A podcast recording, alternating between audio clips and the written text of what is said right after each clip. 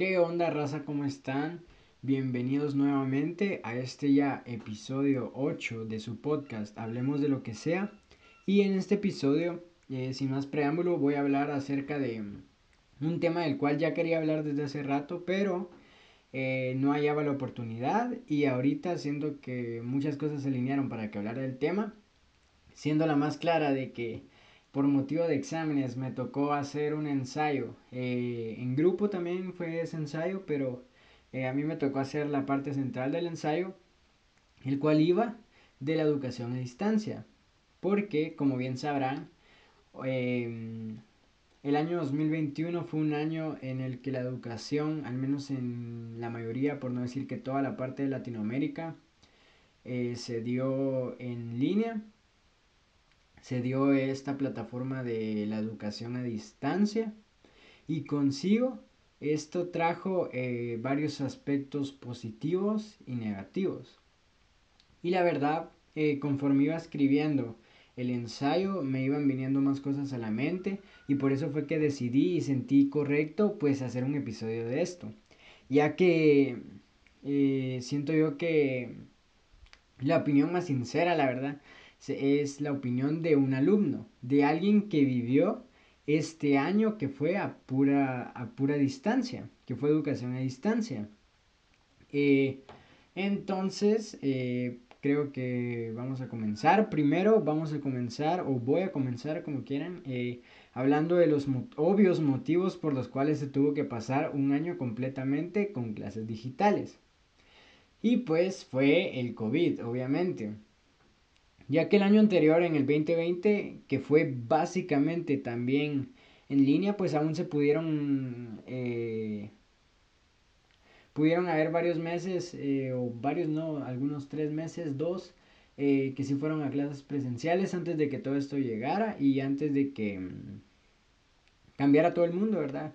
Cambiara toda la sociedad, cambiaran todos los aspectos, pero ya el 2021 fue un año en el que creo que todos o la gran mayoría de personas ya tenían en la mente de que iba a ser un año de puras clases a distancia porque así lo requería la situación. Y pues por eso eh, creo que mm, es importante y por eso reitero que en este episodio eh, aparte de dar unos contextos o dar unos puntos eh, me voy a basar en dar puntos positivos y negativos acerca de lo que fue esta situación y espero les guste, ¿verdad? Eh, por eso también quisiera empezar diciendo que creo que los más afectados en cuanto a que el año se diera totalmente en línea fueron los pequeños, em, ya que en su caso creo que es bastante fundamental ir a clases presenciales y también esto, como bien les decía, los afecta bastante. Y por decir pequeños no me refiero a los de primer ingreso o algo así, no, me refiero a toda la primaria, de la primaria para abajo. A eso me refiero porque creo que son años fundamentales para el ser humano y son años en los que es bastante necesaria una educación y una convivencia también, porque también en estos años es en los que se nos enseñan varias cosas importantes, como por ejemplo el aprender a leer o a escribir. Les aseguro que hay varias personas, varios niños de que estaban en este proceso, eh, tal vez cuando llegó el COVID, y ahorita a día de hoy no han avanzado casi nada en su proceso de lectura y en su proceso de habla. Eh, y eso me parece bastante em, peligroso, o no peligroso, sino bastante, de bastante riesgo porque eh, también conforme vayan pasando los años, sí se les va a hacer más difícil avanzar de grado a estos eh, niños que vivieron esta etapa encerrados eh, o al menos con clases a distancia, porque sí es un proceso bastante fundamental para la vida de cada persona y el, y el pasarlo a distancia, aunque quieran los colegios, escuelas, lo que sea, eh, es bastante difícil que sea la misma experiencia a como era en presenciales. Aparte que, como les decía, la convivencia es bastante diferente.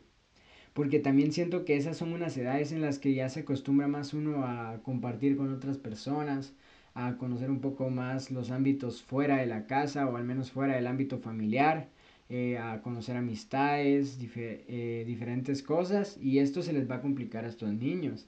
Em, ya que puede que no hayan tenido la experiencia completa de lo que era el recibir clases más personalizadas, porque también eso ayuda bastante en las presenciales, de que si alguien no entiende o la maestra nota que alguien no entiende, se puede acercar más, em, más personalizadamente y ayudarle en lo que necesite, etc.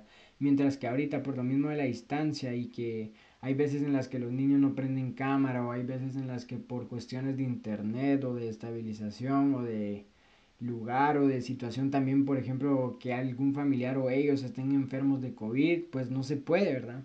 Entonces es muy distinto. Y mm, también me parece, siguiendo con esto, bastante importante y quiero hablar bastante de esto porque siento que yo soy una persona la cual puede dar su opinión desde alumno y también desde la parte o desde el ámbito laboral de maestros. Eh, porque mi mamá ejerce, y también aparte de mi mamá, también me baso mucho en la opinión de mi tía, porque también lo veo mucho en una tía, que la cual ejerce labor de maestra, y en especial esta tía porque eh, ella trabaja en sector público y aparte en sector privado, entonces sí como que por lo que cuenta, etcétera, se pueden notar varios aspectos de los distintos tipos de estudio, porque por ejemplo yo les puedo decir que quieras o no, aunque no haya sido lo mismo, aprendí, tal vez un poco, pero puede que en el, en el sector público por las distintas situaciones no haya sido así. Entonces, de primero me parece importante que antes de irnos a las ventajas y desventajas, eh, hablar un poco de lo que fueron los maestros en este año educativo. Para mí, eh, los maestros fueron lo fundamental y lo principal en este año, más en este año en el que la, la educación fue a distancia. Y también me parece, y sí lo quiero decir, que la mayoría de maestros se esforzó bastante y también lo que se les premia y lo que se les reconoce a ellos es muy poco. Y eso sí lo tengo que decir, porque en Latinoamérica eh, y también me parece que en general, los trabajos como los doctores, como los maestros, como los bomberos, como los policías, etcétera, que se supone que son la base de la sociedad, no son nada bien pagados. Así de simple lo digo. Eh, y la verdad es que también en el ámbito educativo eh, me parece una vergüenza también de que los maestros suelen ganar tan poco.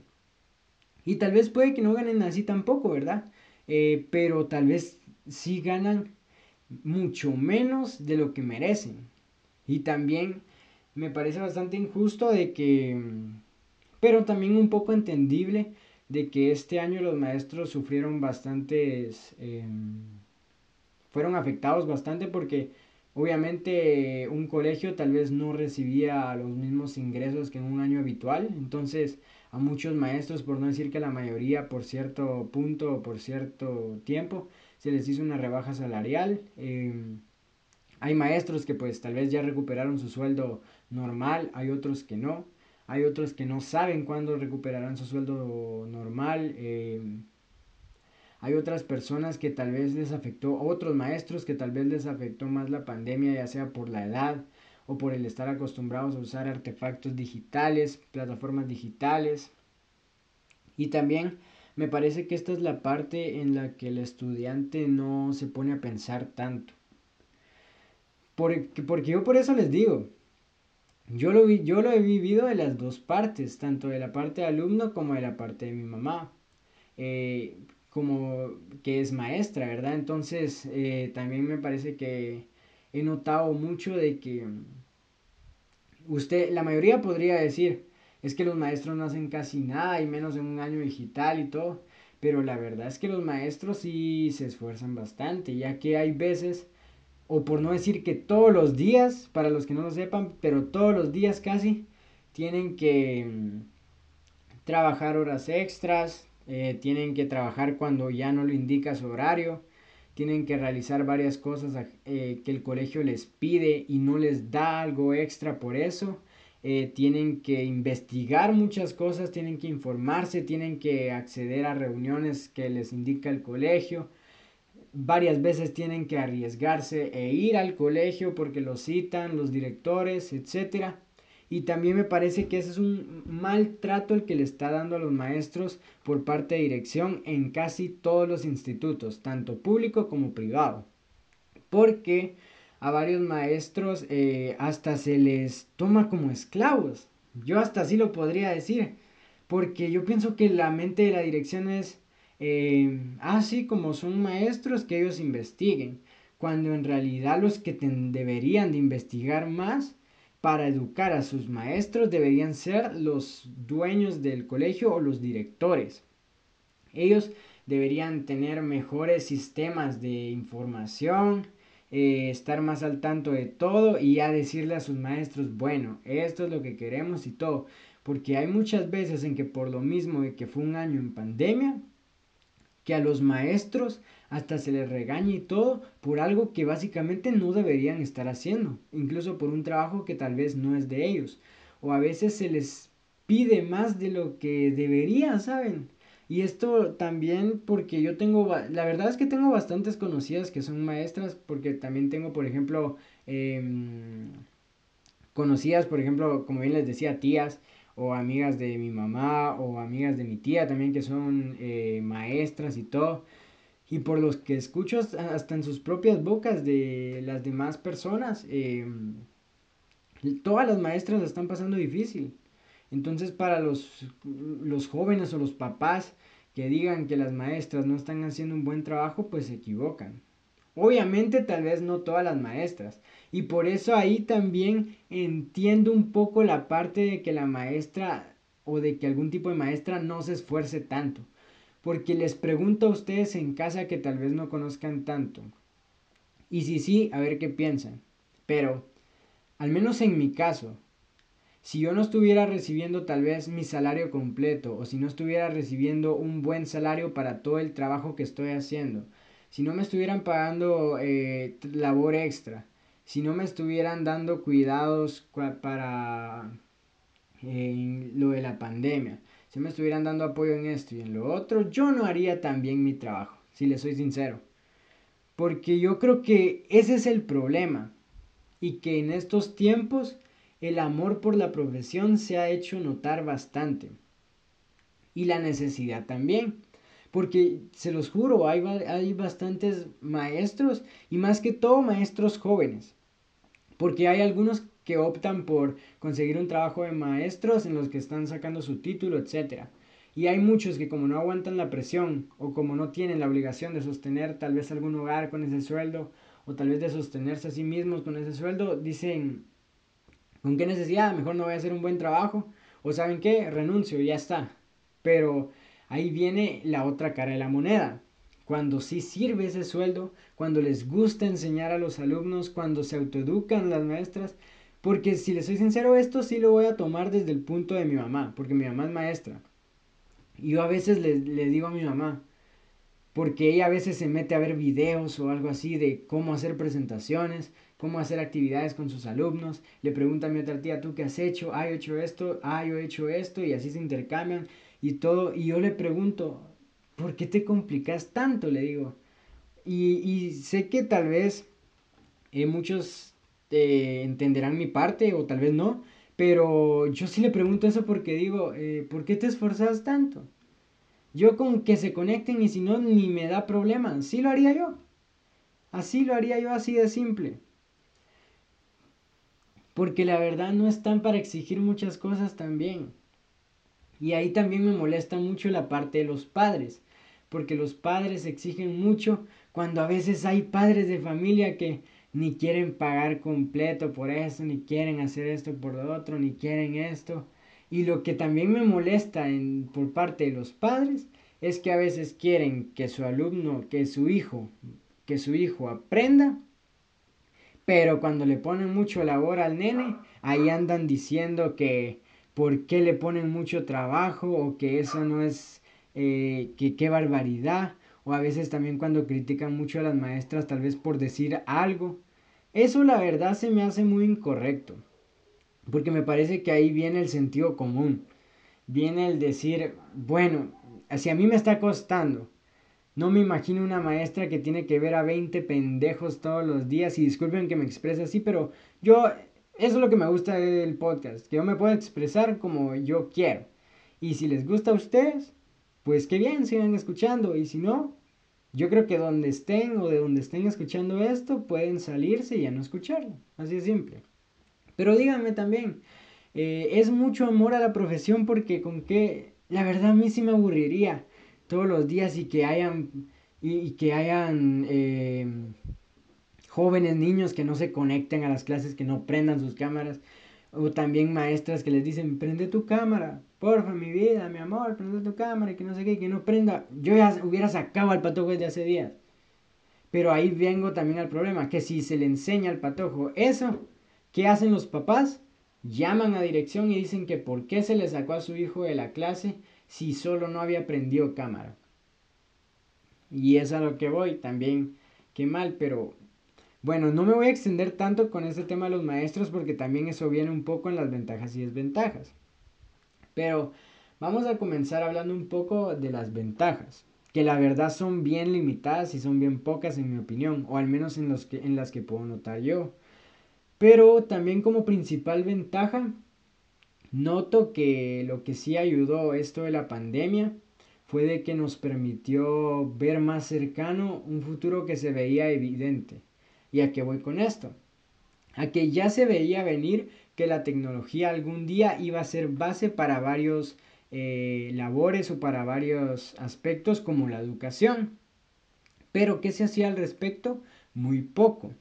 Por eso cuando llegó la pandemia no fue un quiero, fue un tengo que. Y la verdad eh, me parece bastante bueno porque sí ayudó tanto en el ámbito del alumno, como al ámbito del maestro, como al ámbito del director, a conocer un poco más y reconocer que ese es el futuro, eso es lo que viene, que nos tenemos que acostumbrar a poder usar computadoras y todo eso.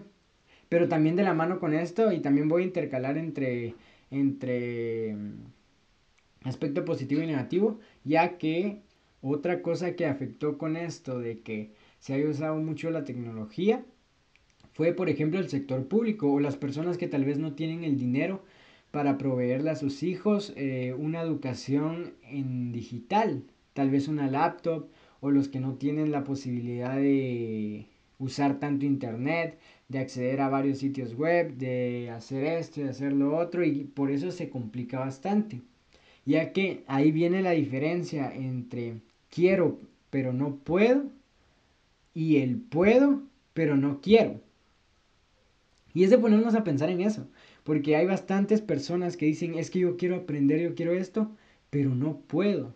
No puedo porque tal vez mis facilidades o mi situación económica o la de mis padres no me lo permite.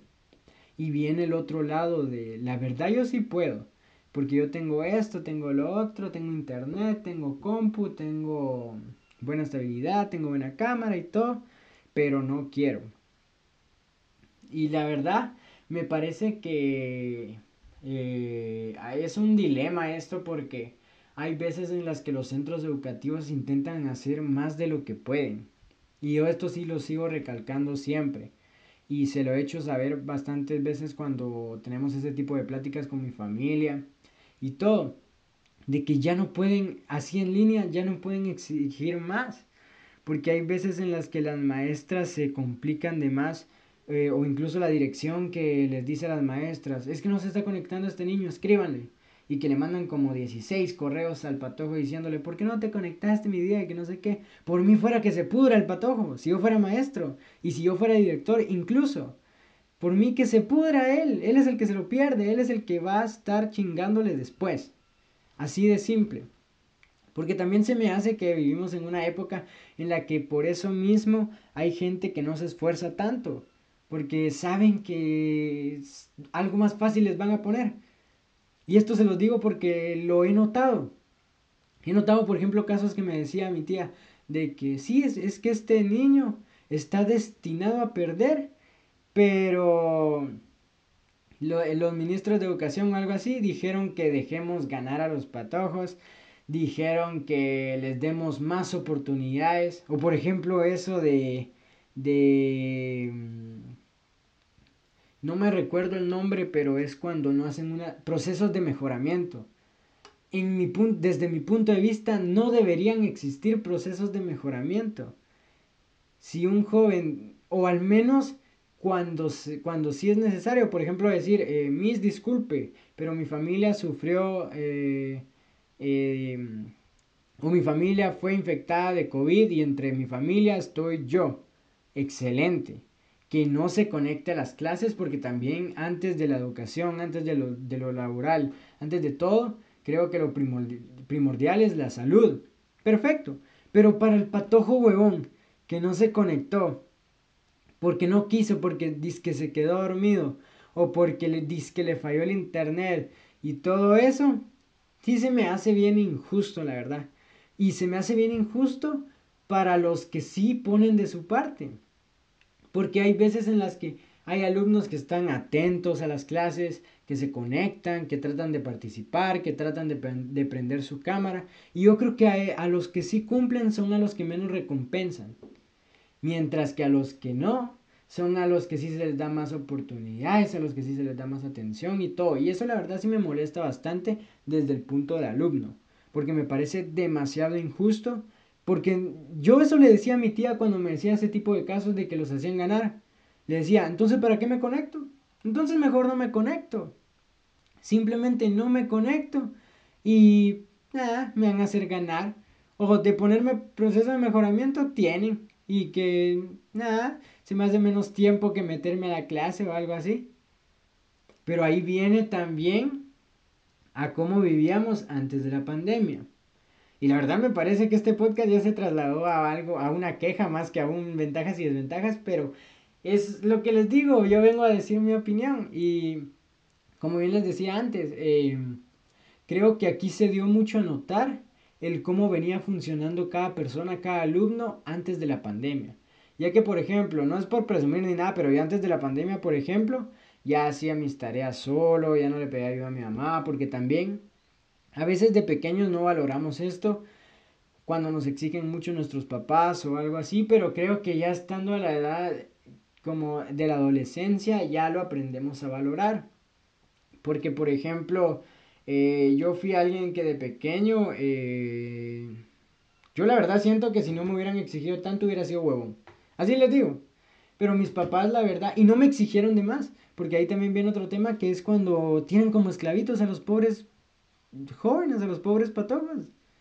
Porque también tengo casos de compañeros o tengo casos de amigos, etcétera, que fueron tan, tan obligados a que, o tan obligados a sacar un buen rendimiento, o tan obligados a sacar puros cienes, puros dieces, o a sacar puros buenos exámenes y no sin o algo así, que ahora ya hasta se vuelven personas hasta eh, de mal carácter, y de verdad se los digo, yo tengo conocidos de que en su infancia eh, sus papás eran tan crueles en ese aspecto, porque me parece que hay un límite también entre exigirle a un niño entre lo correcto, que sea responsable, que entregue tareas, que haga su mejor esfuerzo y todo, a cruzar la línea entre ya exigirle lo mejor. Porque también es de entender, es simplemente un joven, es un niño, no es un robot. Y también viene el caso contrario del no exigir nada. De que se acomodaba el patojo, de que sacaba puras clases retrasadas y todo. Y ahora se da a notar.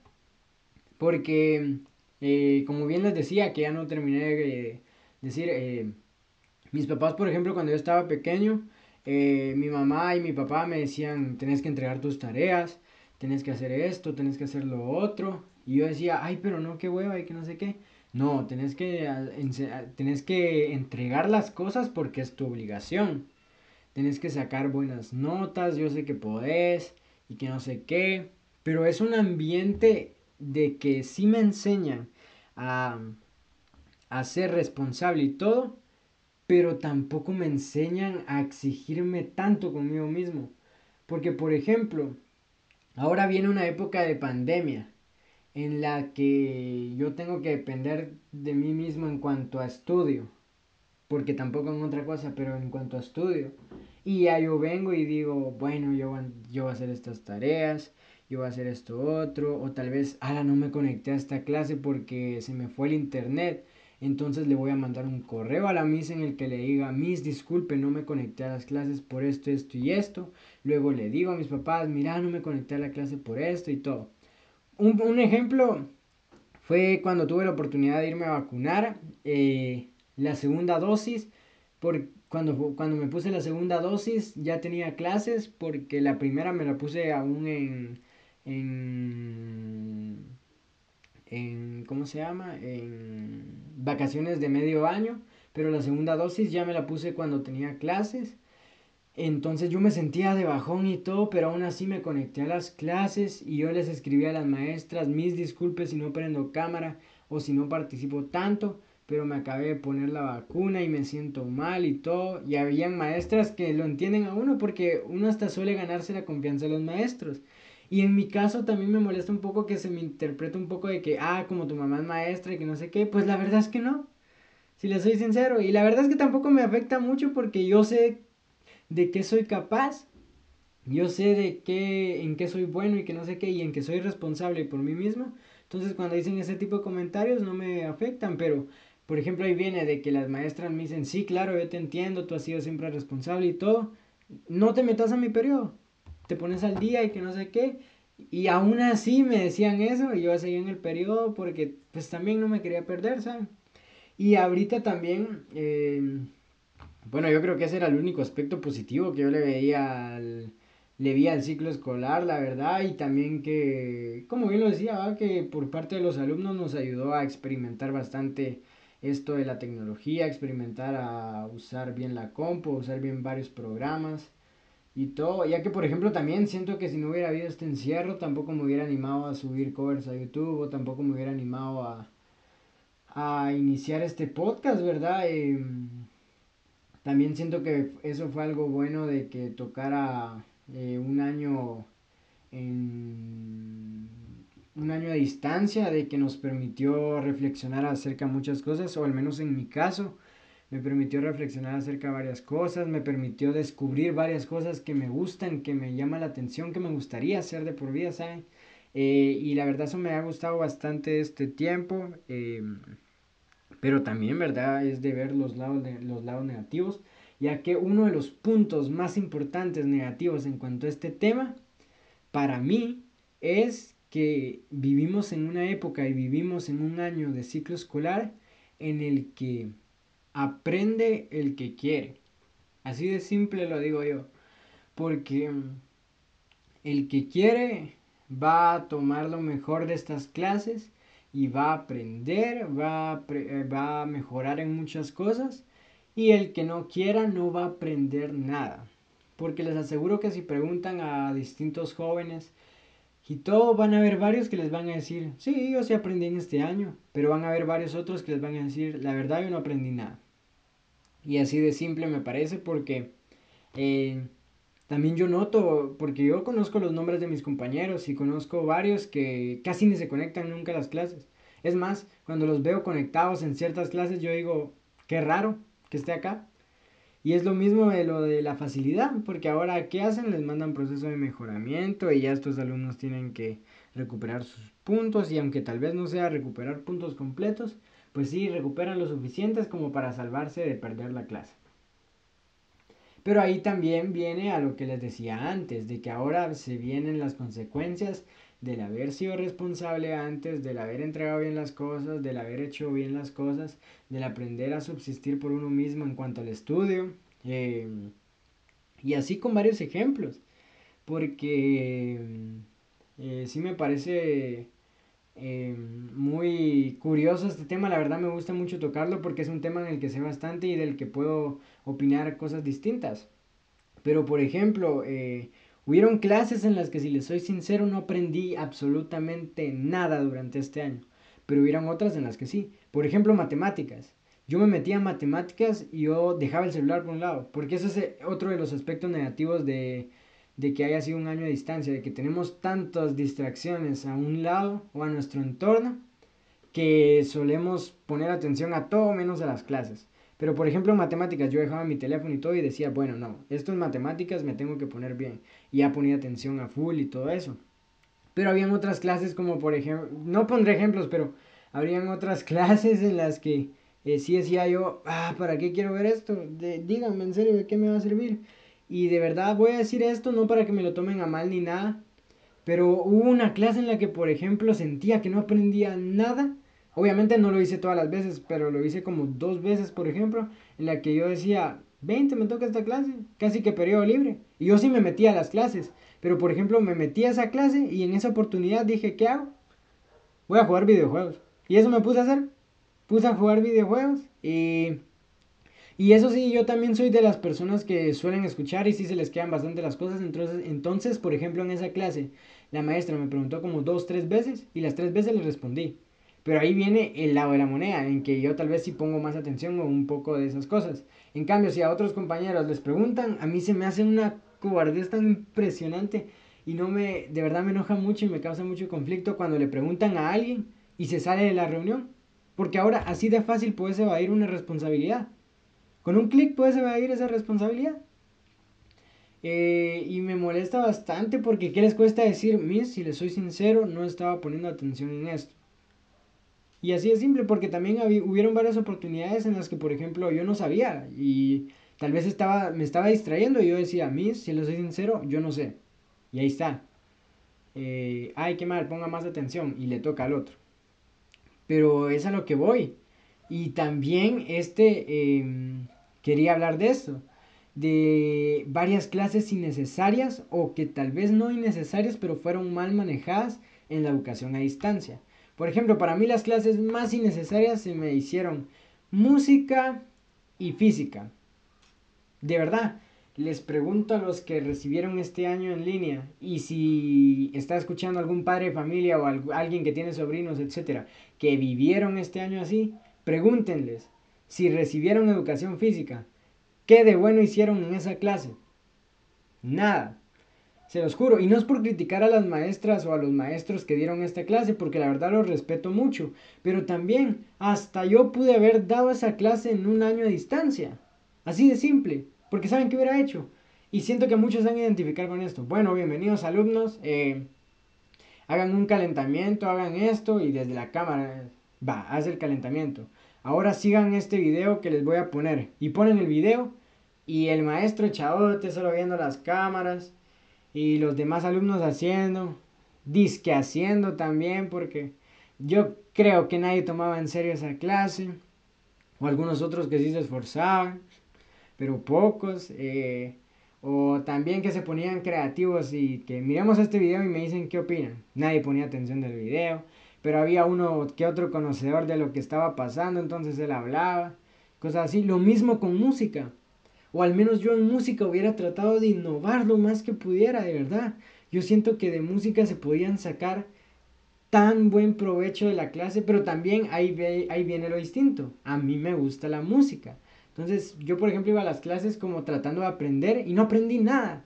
Así de simple les digo. Tal vez en los primeros meses sí aprendí algo, pero de ahí ya no. No se aprende casi nada en esa clase. De verdad, porque es una clase que también eh, no saben enfocarla o darle un enfoque a distancia, cuando debería de ser más fácil. Porque, por ejemplo, yo, si hubiera sido maestro de música, y no estoy criticando a los maestros de música, porque eh, de hecho hay varios maestros de música que la verdad yo siento que enseñan muy bien y que son bastante buenos en línea e incluso en presenciales y todo, pero que tal vez no me tocó con esos maestros o algo así, ¿verdad? Si no me tocó una diferente experiencia, porque puede que varios digan, no, a mí sí me gustaron las clases y todo y que no sé qué, pero a mí no. Por ejemplo, yo qué hubiera hecho? Hubiera preguntado, a ver alumnos, ¿qué les gusta a ustedes? Y que no sé qué, ok, les gusta esto. Va, y a la siguiente clase traerles una presentación, por ejemplo. Como la mayoría votó porque lo que más les gusta es el reggaetón y todo, ahora vamos a conocer un poco más de este género. Entonces, este género se compone por los que no saben por estos instrumentos, por estos artefactos de computarización con los que pueden formar sonidos, con los que pueden hacer esto, y eso lo podemos evidenciar en canciones como tal y tal, hacer que la clase se torne en en cuanto al alumno, en cuanto a lo que el alumno quiere. Porque si les das algo que ellos no quieren, no lo van a recibir tan bien. O simplemente no lo van a recibir. Menos siendo de una clase que tal vez no tiene tanto respeto como esa. Y es a lo que voy. Porque, por ejemplo, yo recibí una clase que se llama Emotional Intelligence. Que, es que se traduce en inteligencia emocional. Pero la recibí en inglés. ¿Y qué aprendí en esa clase? Nada. Solo cosas que tal vez ya sabía. Porque, y eso que la maestra sí enseñaba bien porque la maestra la verdad me daba otras clases y la maestra me cae súper bien y siento que hice un gran trabajo y la verdad le aplaudo mucho, pero simplemente siento que en esa clase no era la correcta. Así de simple, porque esa clase que te enseñaban, lo que era la empatía y cómo practicar la empatía y que no sé qué, el respeto y que no sé qué, la responsabilidad y que no sé qué, me parecen la verdad ya temas bien innecesarios, por eso siento que esas, esas deberían ser del tipo de clases que debería ser opcional. O más que opcional debería ser depende a gustos, ya que por ejemplo, que te den entre elegir entre música, física y emotional intelligence. Ah, bueno, a mí me gusta la música, metámonos a la clase de música. Ah, bueno, a mí me gusta el deporte, metámonos a esta clase de deporte. Ah, no, pero a mí me gustaría más saber un poco más de aspectos psicológicos, metámonos a emotional intelligence. Y así, pero siento que también los institutos no saben integrar o no le toman tal vez la importancia necesaria a este tipo de clases, sino simplemente, ah, que mire lo que hace el profesor o algo así, y no me parece así, eh, pero siento que no se puede hacer mucho, pero ya que yo en este episodio la verdad sí me extendí bastante porque quería dar bastante mi opinión, porque siento que tengo una opinión bastante propia de lo que fue para mí la educación a distancia, y es lo que les decía, ¿verdad? Ya que, por ejemplo, yo les puedo decir, yo sí aprendí bastante en esos aspectos y lo otro, pero en otros no. Ya que, por ejemplo, yo solía hacer a cierta hora del día de que yo me ponía, ponía mi compu y todo en la mesita y a la par tenía la tele, entonces yo ponía en la tele Venga la Alegría. Y siento que aprendía más y me divertía más viendo al Capi, viendo a, a Cintia Rodríguez, viendo a, a los distintos muchachos de Venga la Alegría Aprendía y me divertía más que en las clases, pero aún así prestaba atención, ¿saben? Mientras que hay otro tipo de alumnos, y de verdad, no lo digo por broma o por quedar bien, pero yo la verdad sí ponía atención y de, de reojo miraba y todo, pero si me preguntaban las maestras en la clase, yo respondía, les aseguro. Pero mientras hay otras personas que ni se interesaban en meterse a las clases, ni se interesaban en lo otro, y lo que más me molesta es que de ahí los padres de familia se encargan de criticar el labor del profesor, cuando no debería de ser así. Yo siento que también ya siendo un joven alumno y todo deberías de agarrar responsabilidad y decir, bueno, yo no estuve con yo no estuve en esa clase y que no sé qué. Y ¿saben qué, papás? No le aleguen al profesor cuando en realidad el que falló ahí fui yo. O al menos yo eso haría. Y yo eso he hecho. Por ejemplo, en esa clase de música en los últimos meses yo le decía a mi mamá, mira, yo me voy a meter a la clase de música, yo voy a responder cuando me pregunten y todo, porque plano, es una nueva clase, pero así que te digan, me gusta y cómo la voy a aprovechar, la verdad no, porque yo siento bien innecesario esto, esto y esto, y también en esta otra clase la siento súper innecesaria y todo. Y yo así decía, la verdad, porque mí me parece que yo también formulo varios eh, puntos cuando puedo, ¿verdad? Y que la mayoría de veces tengo razón y todo, pero bueno, yo creo que eso ya no tiene que ver un poco con el tema, sino que ahorita voy con el subtema, que es la pandemia futuro. Y siento que viene mucho de la mano, ya que, como bien notamos, la pandemia vino a cambiar bastantes aspectos, tanto en la educación como en lo del trabajo, como en eh, distintas cosas que movían la sociedad y siento que de este punto para el futuro ya no, vas, ya no va a volver a ser como antes las cosas. Yo la verdad sí lo siento porque, y más en ámbitos como lo educativo, ya que por ejemplo siento que esto de la tecnología en las clases no fue algo de ratito, sino que fue algo de que poco a poco se va a ir quedando y va a ir reemplazando a lo que ya conocíamos. Y, y así es con la mayoría de cosas, es el cambio, ¿verdad? Que a veces es difícil notar o a veces es difícil aceptar, pero es algo que va a pasar. Y también, por ejemplo, en el labor, hay varios trabajos que la verdad no era tan necesario ir a oficinas a hacerlo o algo así, sino que desde la casa lo puedes hacer o también tomar varios días para que no se haga tanta gente en las oficinas, sino que algunos trabajen de tal día a tal día en su casa y los otros días sí llegan o cosas así. Por eso me parece que ya nada va a ser como antes, dijo Bad Bunny.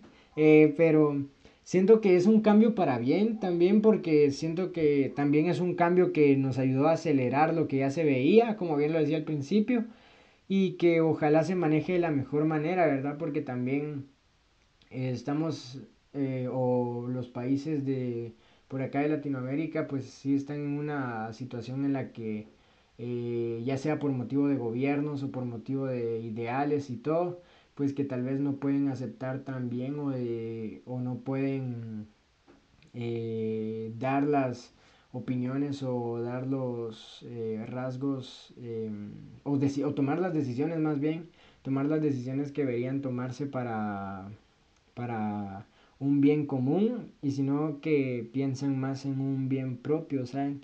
Y eso es lo malo, pero creo que es algo que es difícil cambiar. Yo siento que la manera en que podríamos cambiar eso es inculcándoles lo bueno a las nuevas generaciones. Y, y a la verdad yo soporto mucho eso porque creo que mm, es difícil cambiar una mente que mm, creció con ciertas ideales esto en todos los aspectos, pero creo que es también de informarnos mucho, ya que hay temas como la vacunación, etcétera, que han dado mucho revuelo. Por ejemplo, hay varias personas que no se quieren vacunar, y ya bien lo decía en, en episodios anteriores, que le temen a la vacuna. Yo siento que el poner excusas como nos quieren rastrear o nos quieren poner esto, es una excusa para no expresar el miedo que le tienen al inyectarse o algo así. De verdad, díganme, ¿qué les van a hacer a ustedes? ¿Qué tan importantes o qué tan relevantes son ustedes para el mundo? Somos una hormiguita más. Así es simple, entonces nada les cuesta vacunarse. Porque lo malo es que el padre de familia no se quiere vacunar y por ello no se vacuna tampoco su esposa y ellos no deciden no vacunar tampoco a su hijo y de ahí se corre el riesgo a que se enfermen y con todo y sus ideales, con todo y sus ideales se van al cementerio. Así de simple, y se han escuchado bastantes casos de familias que por no estar vacunadas ahora están muertas. Así de simple. Entonces yo creo que lo mejor es que ahora que ya en, el, en Guatemala, por ejemplo, que ya están vacunando menores, lo más pronto que puedan lleven a sus hijos o incluso si no se han vacunado adultos, vacúnense de una vez porque de verdad va a ser un bien común. Eh, y la verdad es que ahí sí defiendo un poco lo que dice el presidente. Porque tampoco una decisión del presidente no va a poder eh, contra varias diferentes mentes de las personas, ya que por ejemplo, y ahí viene la educación que se le da, ya que por ejemplo si a mí me dicen eh, salí con cuidado y todo, aunque a veces mis, aunque a veces eh, pues no se confíe tanto, creo que voy a hacer distinguir entre qué es correcto y qué no, ¿verdad? Pero bueno, yo creo que ahí doy por concluido el tema y el subtema. Eh, de todos modos, ahorita eh, no hay noticias tan relevantes, por eso no decidí incluirlas, pero sí tengo recomendaciones. De primero les recomiendo el podcast de Net, que se traduce a Nunca es tarde para un podcast de Fox Sports y tienen buenos eh, reporteros, por decirlo así, o presentadores, como lo podría venir siendo Erika Fernández, María Velázquez de León, etcétera, que son personas bastante talentosas, ¿verdad? Y como últimas dos recomendaciones, de primero por el ámbito del cine, eh, recomiendo la película El Lobo de Wall Street, del, que interpreta Leonardo DiCaprio junto a Margot Robbie, por decirlo así, y también aparece Jonah Hill. Un cast bastante importante para una película bastante interesante que, que habla acerca de la vida de famoso lobo de Wall Street, que fue un no me recuerdo cómo se les dice esa profesión, pero eh, él estafó gente, prometió varias cosas, etcétera, y pues al final, em, la verdad no les quiero spoiler mucho porque es una película bastante buena como para que se las cuente, ¿verdad? Pero de verdad mírenla, solo que sí es una película un poco alta de tono, pero es bastante buena. Y por último recomiendo la película The Guilty, que es protagonizada por Jake Gyllenhaal, está en Netflix, es, no es, es nueva, pero ya había tenido una adaptación antes danesa, pero Ahora es la versión americana, por decirlo así, una película bastante buena de, de tensión y me parece mm, increíble ya que casi toda la película ocurre en el mismo lugar. Toda la película ocurre en el mismo lugar, casi por decirlo así, pero aún así no se torna aburrida. Pero bueno, eh, sin más que decir, espero de verdad que les haya gustado el episodio. Un episodio bastante mm, eh, polémico, por decirlo así. Un episodio bastante interesante. Y, y sin nada más que decir, eh, ya saben que se pueden, lo pueden compartir para más gente, para llegar a un mayor público. y bueno, que Dios el universo, en lo que crean, los cuide y hasta la próxima.